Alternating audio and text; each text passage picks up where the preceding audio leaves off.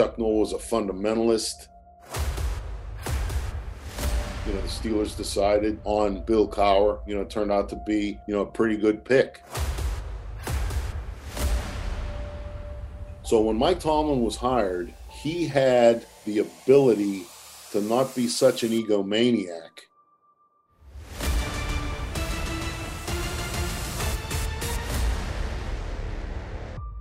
Hallo zu einer neuen Episode von Männer aus Stahl, dem offiziellen deutschen Podcast der Pittsburgh Steelers. Mein Name ist Oliver Schmitz und ich bin auch heute wieder dein Gastgeber. Dies ist Folge Nummer 6, die letzte dieser Doku-Reihe. Wenn du die bisherigen Episoden noch nicht kennst, stoppe am besten hier und höre dir zunächst die ersten fünf Ausgaben des Podcasts an, damit du jederzeit weißt, wovon ich spreche. Wenn du Männer aus Stahl bis hierhin allerdings schon begeistert gehört hast, dann gib uns doch eine 5-Sterne-Bewertung und Rezension auf Apple Podcasts oder teile deine Lieblingsfolge mit Freunden. Und jetzt steigen wir ein. Episode 6 zu den wichtigsten Trainern der Steelers-Geschichte beginnt. Here we go!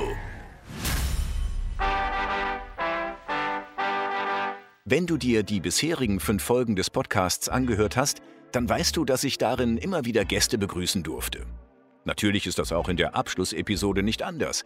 Der Mann, der uns heute auf eine Zeitreise durch die Steelers-Geschichte mitnimmt, ist dir vielleicht bekannt, wenn du dich öfter auf der Website oder den Social-Media-Kanälen deines Lieblingsteams bewegst. Die Vorstellung überlasse ich heute seiner Kollegin, Steelers-Reporterin Missy Matthews. All right, everybody, welcome inside the UPMC Rooney Sports Complex. It is time for our Steelers Roundtable. Joining me today on our panel to break it all down, Bob Labriola, my good friend and contributor to Steelers.com. Bob Labriola ist langjähriger Steelers-Reporter, gibt seine Meinung häufig in den Live-Sendungen der Franchise zum Besten und schreibt für das Team regelmäßig seine legendären Asked and Answered Kolumnen.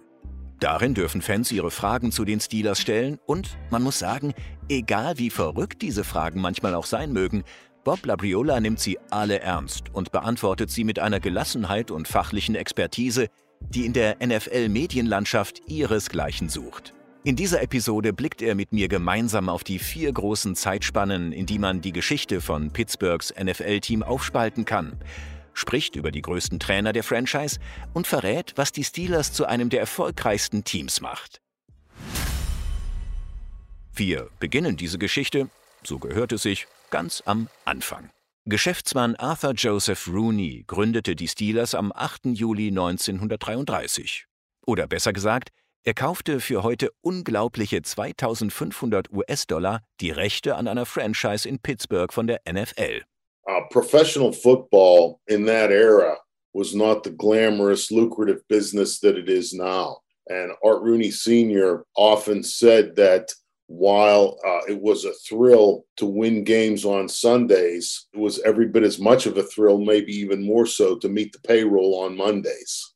So the Steelers were not a, a glamorous team. You know, the, the attendance wasn't very good.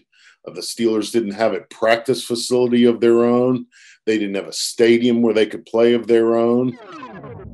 Lass mich hier direkt kurz reingehen. Bob Labriola spricht darüber, dass man damals mit Football noch nicht wirklich Geld verdienen konnte. Art Rooney Sr., wie die Menschen in Pittsburgh den Gründer der Franchise nennen, tat alles in seiner Macht Stehende, um das Team am Leben zu halten, seine Spieler bezahlen zu können und irgendwie vielleicht auch noch den einen oder anderen Sieg abzustauben. Aber jetzt lasse ich Bob mal weiter erzählen. Uh, and a lot of times their seasons were ended up being sabotaged because you know they would have injuries to players and really didn't have the financial means to replace those guys. And so if you look at the Steelers seasons, you know, through that era that you're referring to, you'll see that the team would be good maybe for the first six weeks or so, have a good record. But then as the injuries piled up, so did the losses. And so, you know, it was very much a, a battle to stay in business and be financially feasible. Rooney finanzierte das Team in den ersten Jahren vor allem mit dem Geld, das er bei Pferderennen gewonnen hatte. Er war ein Zocker. Ein ziemlich erfolgreicher. Das konnte man von seinem NFL-Team hingegen nicht behaupten. Du erinnerst dich vielleicht an diesen Satz, den der legendäre Steelers Running Back Franco Harris in Episode 2 gesagt hat. From 1933, when the Steelers were founded, to 1971. The Pittsburgh Steelers always found a way to lose. They were called the SOS, Same Old Steelers. SOS, Same Old Steelers, die Dauerverlierer. Pittsburgh gewann einfach nix. 40 Jahre lang. Ja, richtig gehört. 40 Jahre lang. Keinen Divisionstitel, keinen Conference-Titel, von einem Playoff-Spiel ganz zu schweigen. Zwischen 1933 und 1969 verloren die Steelers 253 Spiele, gewannen aber nur 157 und beendeten nur fünf Seasons mit einer positiven Bilanz. Bei ihrem einzigen Abstecher in die Playoffs, das war 1947, war die Freude nur von kurzer Dauer und auch nicht wirklich eine Freude, denn Pittsburgh unterlag den Philadelphia Eagles mit 0 zu 21. Nur an schadenfrohen Spitznamen mangelte es dem Team damals nicht. Bob Labriola hätte da noch einen weiteren parat.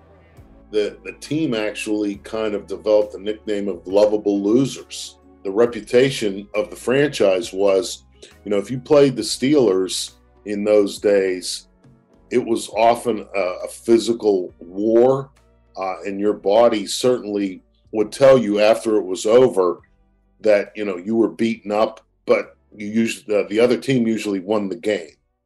Schon früh in ihrer Geschichte entwickelten die Steelers also diese Mentalität harter körperlicher Arbeit. Sie waren das Team der Arbeiterklasse in Pittsburgh. Sie warfen alles rein, verlangten ihren Gegnern alles ab. Das einzige Problem, auf der Anzeigetafel und in der Tabelle machte sich dieser Einsatz fürs Team nicht bemerkbar. Will man diese brutal harten und zähen Anfangsjahre der Franchise mit Humor nehmen, dann sagt man am besten, nur in einer Rangliste waren die Steelers immer ganz weit vorne bei der Anzahl der Trainerwechsel. You know, Art Rooney Sr. was a man who was respected. Everybody liked him. I'm talking about, you know, his competitors liked him. But, you know, one of his shortcomings was he had a tendency to ask his quote unquote friends in the league, you know, for advice on who would be a good coach or, you know, those kinds of things. And, you know, as you probably know, if you're competing with someone and you ask them to help you uh, become better than you are, I don't know that you can really trust their, their advice. Rooney verpflichtete Freunde als Trainer. Freunde von Freunden, Empfehlungen von vermeintlichen Freunden, und die meisten von ihnen scheiterten krachend. Wirklich lange überlebte keiner der ersten, sage und schreibe 13 Headcoaches der Franchise bei den Steelers. Lediglich Jock Sutherland und Buddy Parker hatten bei ihrem Abschied aus Pittsburgh mehr Siege als Niederlagen auf dem Konto. Trainerwechsel dominierten die Schlagzeilen. Namenswechsel gab's aber auch. Du erinnerst dich vielleicht noch an Episode 4, als ich dir von den vielen Namen der Franchise erzählt habe. Während des Zweiten Weltkriegs taten sich die Steelers aus Spielermangel zuerst mit den Eagles, Steagles, und dann mit den Chicago Cardinals, Card Pit, zusammen, um überhaupt einsatzfähig zu sein. Wirklich erfolgsversprechend waren diese Kollaborationen aber nicht. Immerhin, Pittsburghs NFL-Team kämpfte um jeden Yard und entwickelte eine taffe Identität, die Gegner öfter und öfter zu spüren bekamen.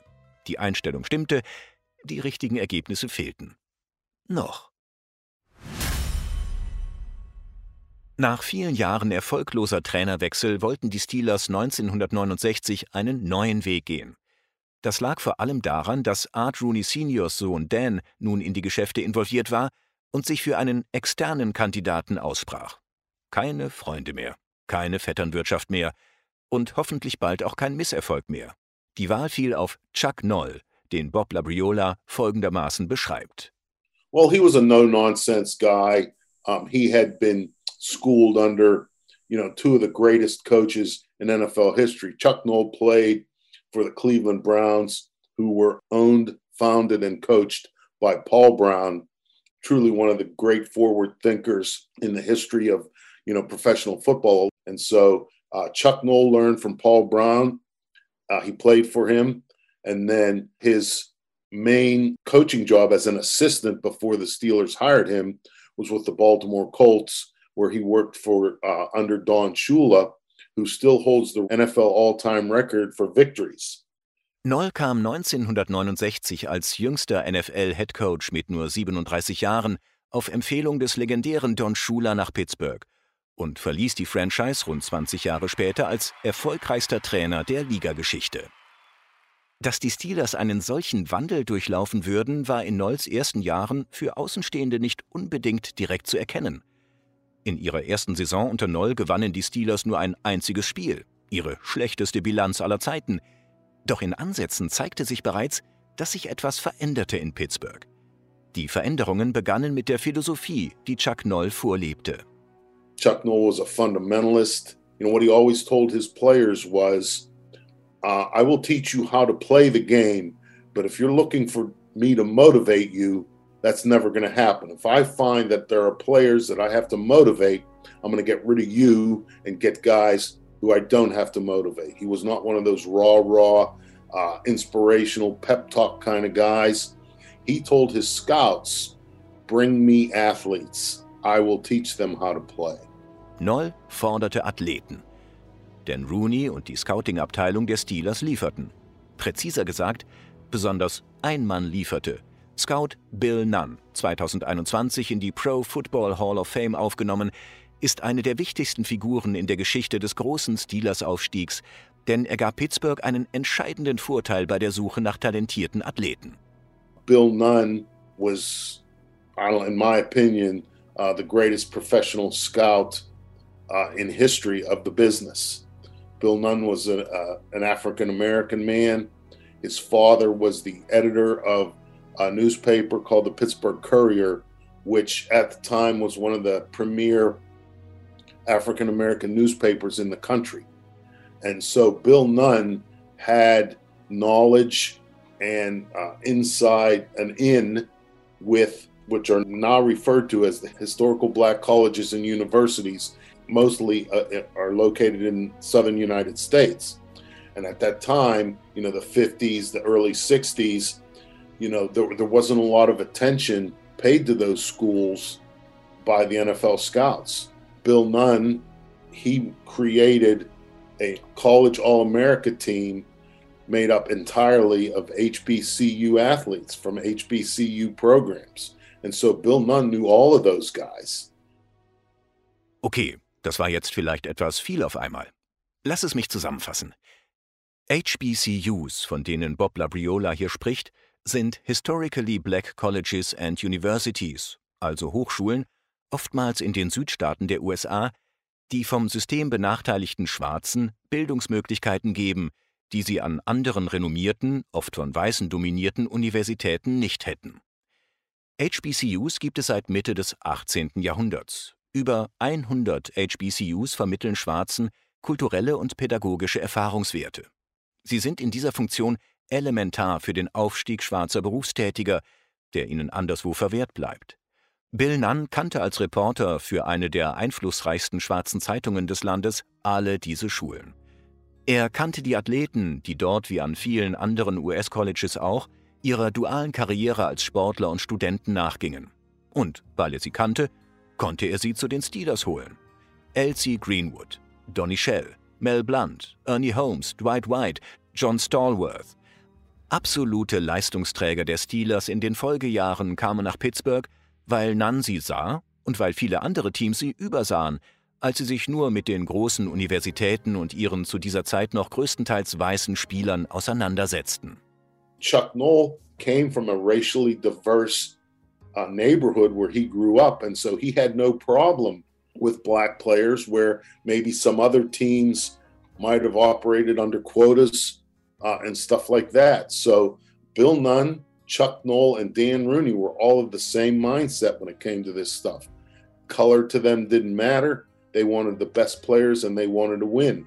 Auf dem Spielfeld gab es für Noll, Nunn und Rooney nur ein Ziel: allen ihren Spielern eine faire Chance zu geben, ganz egal welche Hautfarbe oder Herkunft sie hatten.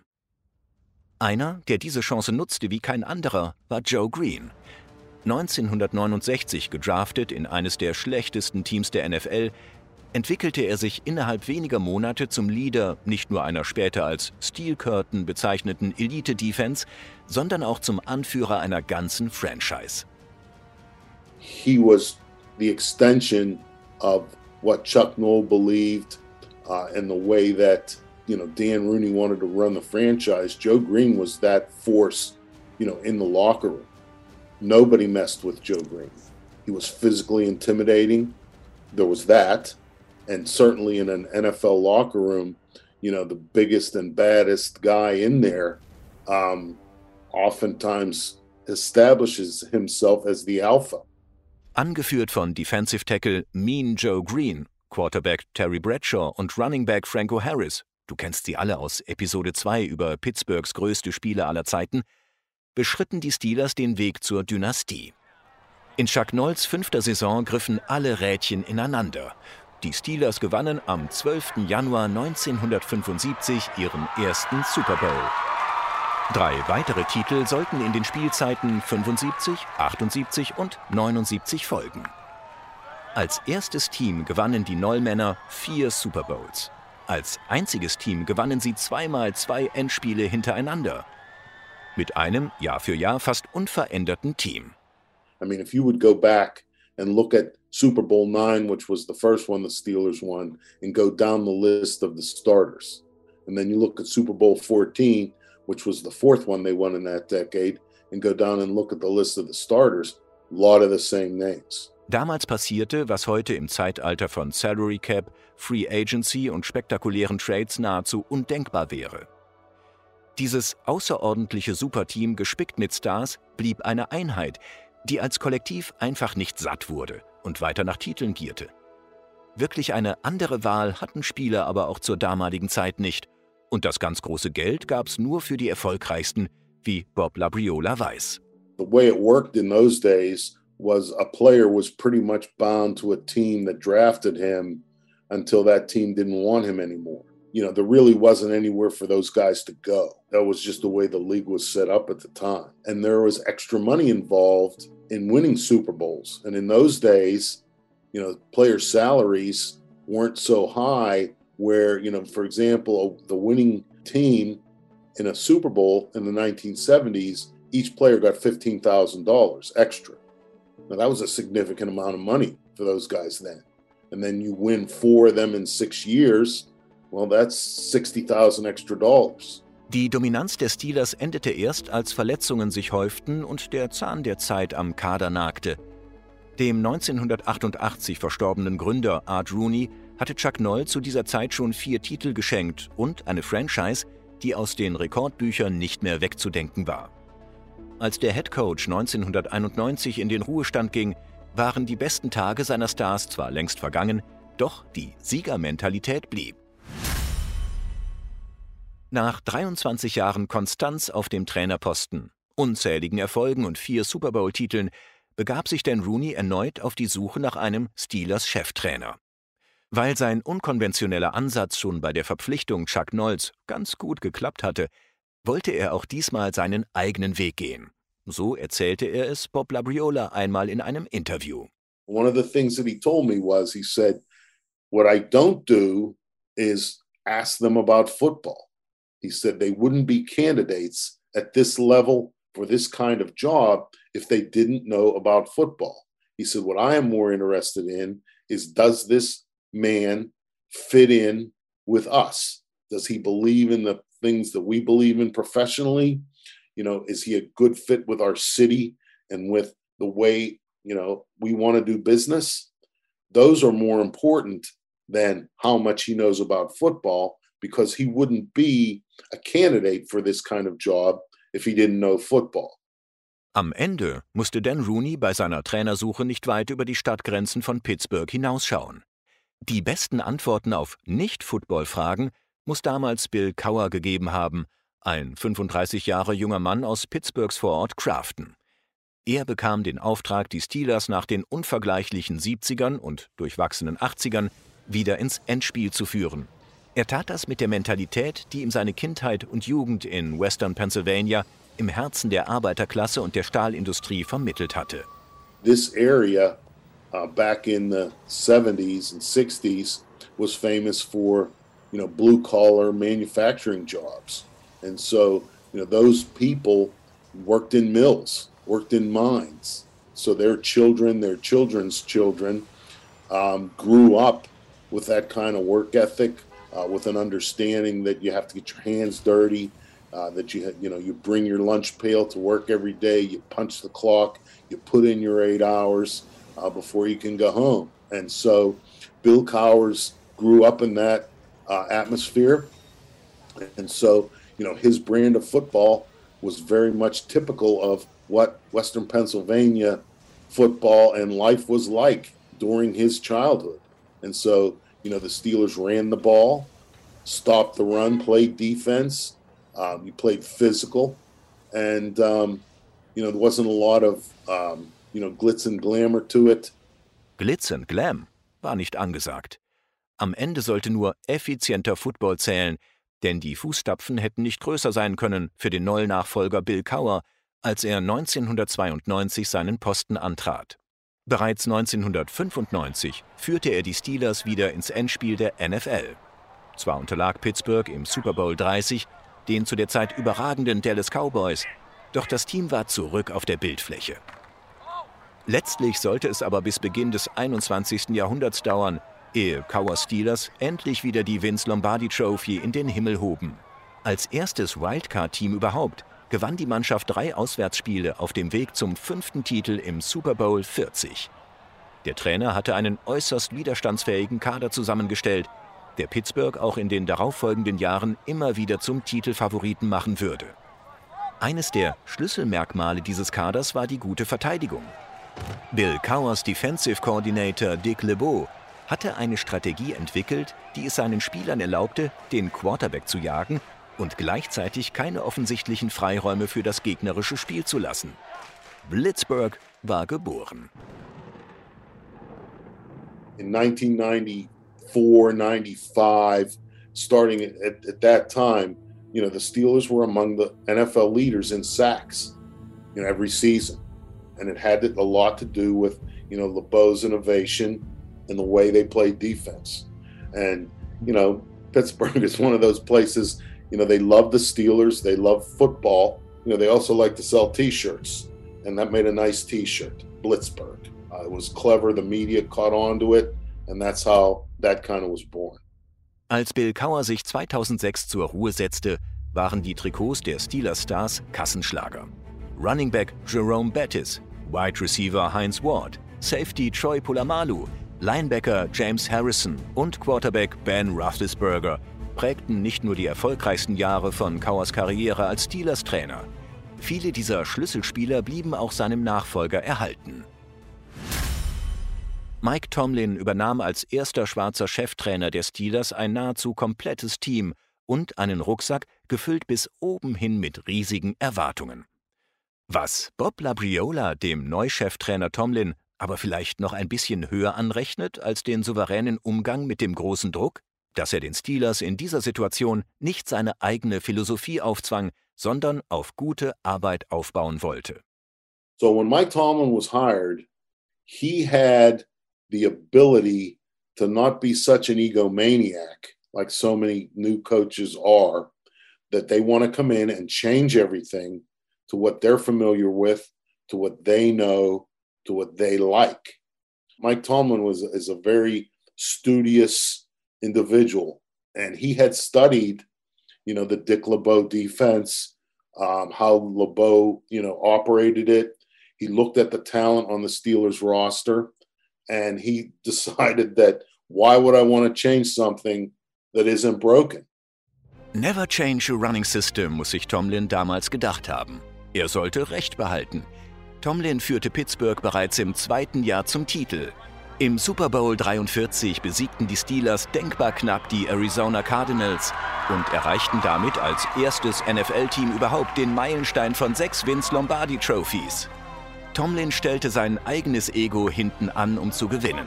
Natürlich brachte auch er neue Impulse wie andere Trainer vor ihm.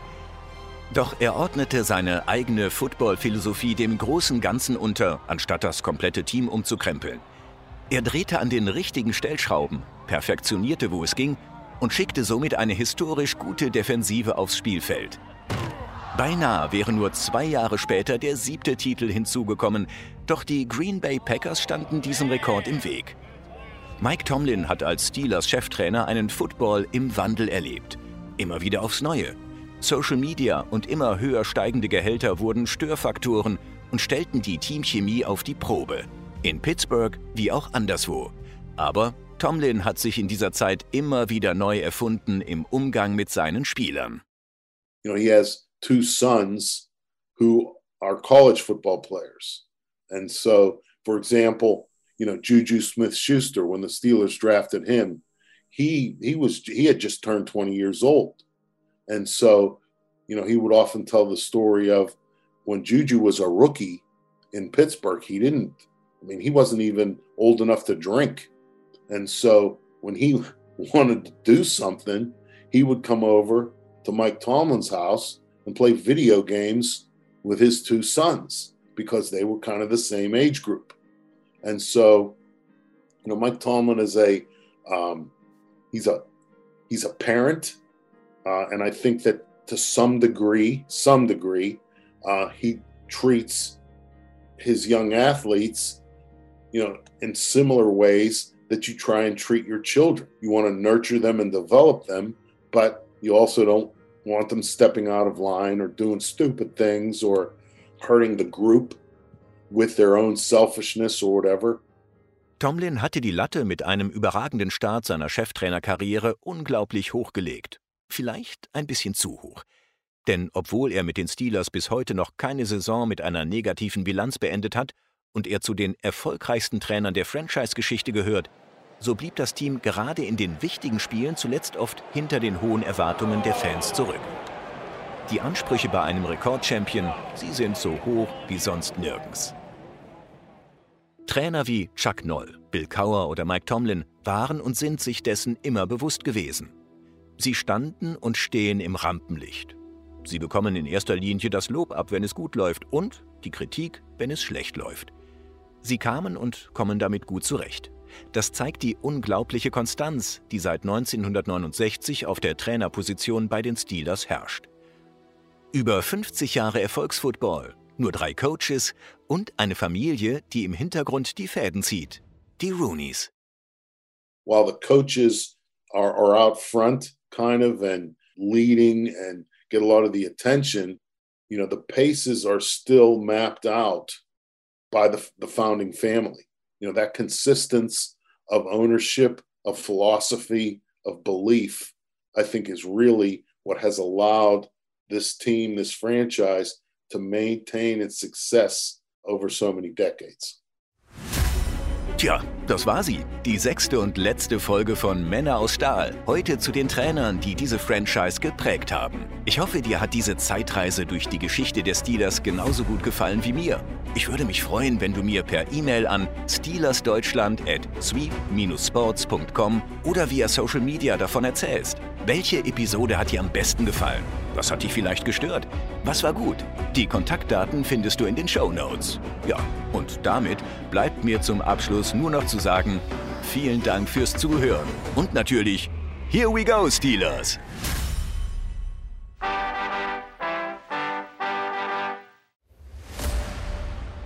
Männer aus Stahl ist eine Produktion der Pittsburgh Steelers. Wir bedanken uns bei unserem Gast Bob Labriola. Sprecher Oliver Schmitz. Konzeption und Content-Kreation Sweep. Produktion Maniac Studios.